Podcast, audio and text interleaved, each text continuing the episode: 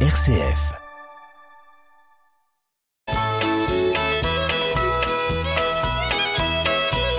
Bonjour à tous, bienvenue dans notre émission Le patrimoine en question. Bonjour Marie-Laure. Bonjour Hubert.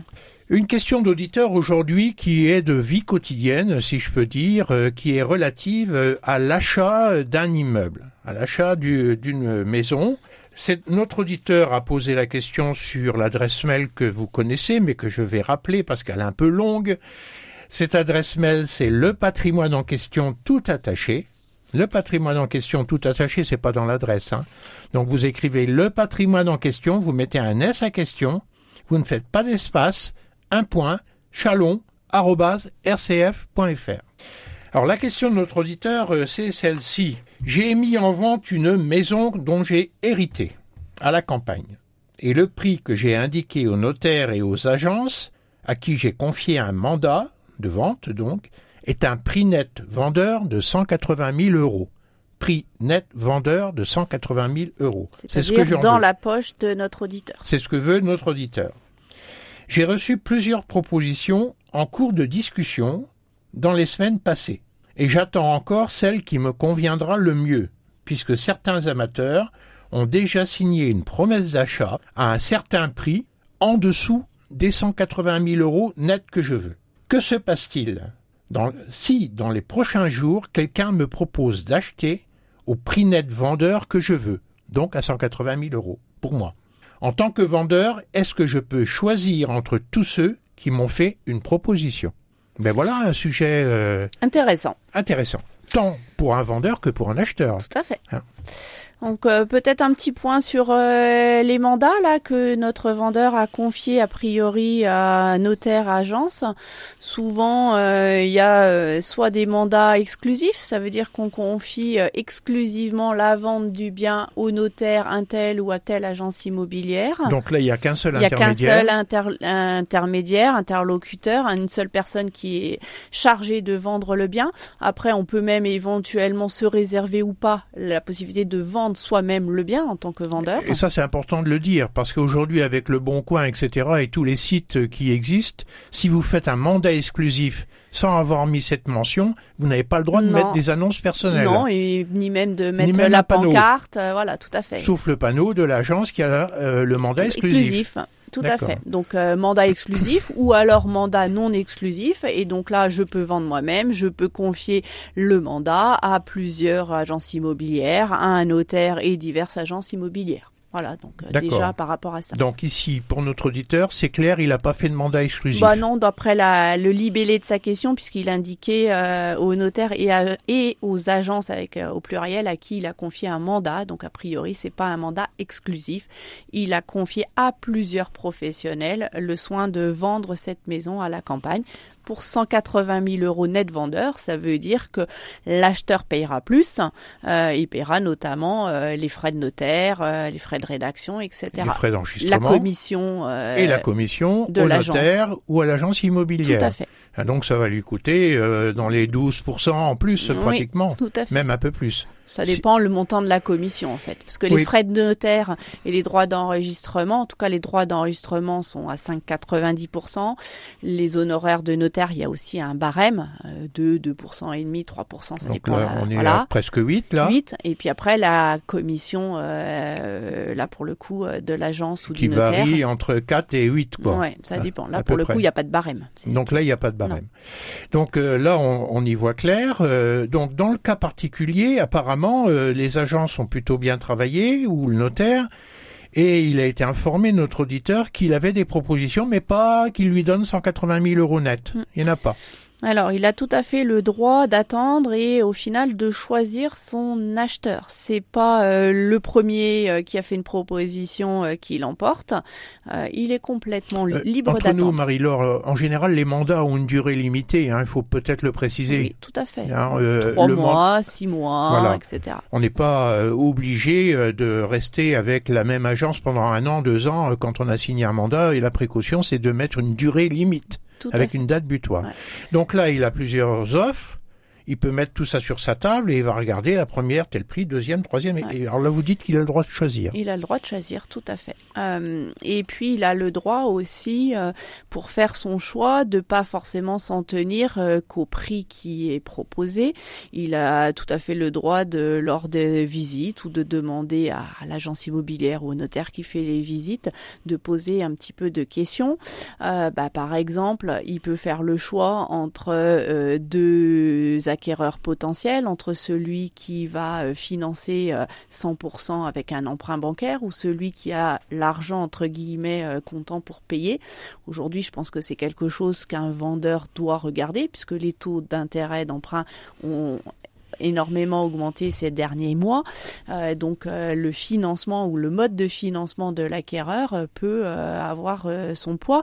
Peut-être qu'on va avoir un acquéreur qui va dire ok moi j'achète à 180 000 euros, on va signer le compromis sous conditions suspensives qui est les fonds. S'il a s'il a aucune banque qui le finance, notre vendeur il va perdre 2, 3, 4 mois alors qu'il a peut-être intérêt à vendre légèrement en dessous et être sûr de pouvoir vendre parce que l'autre acquéreur euh, vient de vendre son bien, a déjà encaissé, etc. Donc il a le droit de poser ce type de questions sur le financement, sur euh, la motivation de l'achat, euh, essayer de savoir si l'acquéreur potentiel est pressé d'acquérir ou si c'est qu'un vague projet, etc. Pour voir un petit peu si le mais en général les, les, agences quand ils vont revenir vers le vendeur, ils vont revenir quand même avec du, des biscuits quoi, notamment des engagements pris par des amateurs. Tout à fait, une, une offre d'achat. Une offre d'achat, voire même une promesse d'achat. Tout à fait. Hein, voire une promesse d'achat. Alors, quand même une question, parce que tout ça euh, n'est pas daté du même jour par, par rapport à ces promesses d'achat. Est-ce qu'il y a une règle par rapport à la chronologie? Non. En tout cas, euh, c'est pas le premier qui a fait l'offre d'achat. Même à prix égal. Même à prix égal. On est d'accord le vendeur, pardon, euh, peut choisir librement en fonction, par exemple, d'autres critères ou de son envie. Euh, un, vieux, un vieux, réflexe juridique me revient dans la tête euh, qui me dit que quand on est d'accord sur la chose et sur le prix, et que l'accord est exprimé, ça vaut vente. Ouais, mais pas en matière, euh, pas en matière immobilière, puisque il y a des obligations de vérifier euh, la situation du bien, etc. Donc, euh, Et donc, si dans, parmi les promesses d'achat, il y en a une qui est au prix, elle, elle n'a qu'une priorité de pour le choix du propriétaire, mais ça ne s'impose pas. C'est pas juridique, c'est pas une priorité pas juridique. juridique. D'accord. Alors, bon, on imagine maintenant que au travers de toutes ces promesses qui sont présentées par les banques, par les, agences immobilières et par le notaire, que le propriétaire dit ben c'est celui-là qui me plaît. Qu'est-ce qu'on va faire là? Eh bien après la deuxième étape, c'est la signature de ce qu'on appelle un compromis, euh, c'est-à-dire une promesse d'achat et de vente réciproque. Le vendeur s'engage à vendre à telle personne la maison en question à tel prix, l'acquéreur s'engage à acheter auprès de cette personne le même bien à tel prix. Le compromis de vente, il peut être rédigé soit par l'agence immobilière, soit par un notaire. Et très souvent, dans le compromis, on va retrouver un certain nombre de conditions suspensives, euh, bah, l'obtention euh, d'un emprunt, qu'il n'y ait pas euh, telle et telle hypothèque, servitude, etc sur la situation ou du bien. Le droit de préemption de la commune, par exemple. Le droit de la préemption de la commune éventuellement. Hein, parce qu'il faut savoir que sur une maison, même une maison à la campagne, euh, quand euh, il y a une mise en vente, le notaire est obligé de notifier à la mairie de la commune hein, euh, et qui a le droit éventuellement de dire j'achète à ce prix-là, hmm, voire même de j'achète à un prix inférieur. Pour faire un projet. Euh, pour faire euh, par exemple installer une maison de service ou je sais pas quoi à la campagne. Et ça c'est important de le savoir parce que ça fait des délais. Hmm. Donc voilà, signature d'un compromis pour consigner euh, l'accord euh, des parties.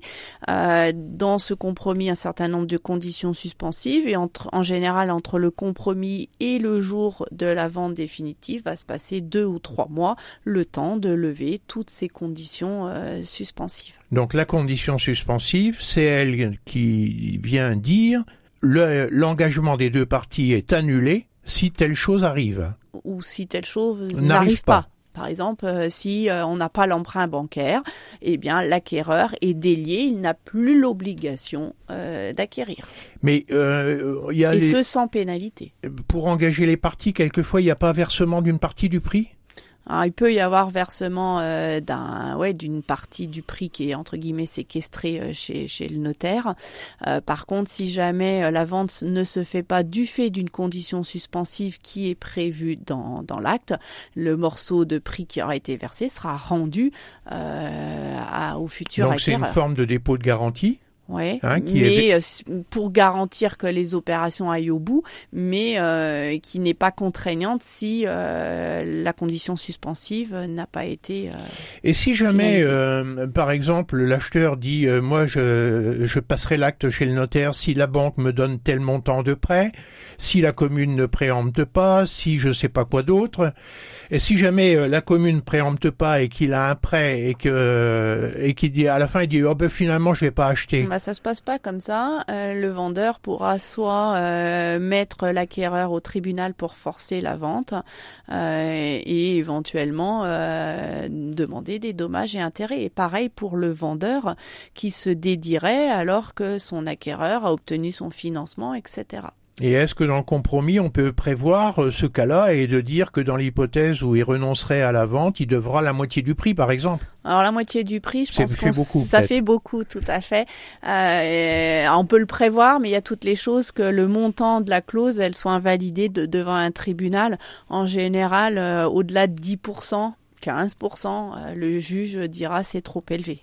En tout cas, le vendeur, lui, il va être rassuré que quand l'amateur qui a signé le compromis lui aura fait connaître que les conditions suspensives ne joueront pas. Tout à fait. Et notamment qu'il a reçu son financement et qu'il le prouvera par rapport à une attestation bancaire. Et là, on passera à l'acte de vente définitif qui sera forcément notarié. Et on peut prévoir que le compromis, il a une durée de validité d'un certain temps et qu'au-delà de ce délai, il est réputé avoir été anéanti et on rend le dépôt de garantie à celui qui l'a versé. Tout à fait. Bon, j'espère que tous nos auditeurs ont bien compris tout ça. C'est un petit peu technique, mais c'est quand même une opération qui est assez classique dans la vie d'un individu. Hein, et euh, que ce soit pour vous ou pour vos enfants, euh, il faut savoir que tout ça est quand même euh, très précis. Et sur un plan juridique, il faut faire attention aux engagements qu'on peut prendre. Ouais. Déjà, dès le mandat, avec la durée du mandat, du type de mandat, est-ce qu'on peut vendre soi-même? Déjà rien que ça, le point de départ. Bien sûr. Eh bien, merci beaucoup Marie-Laure. Je vous en prie. Merci de votre écoute, chers auditeurs. À très bientôt sur RCF. À très bientôt. Au revoir à tous. Au revoir.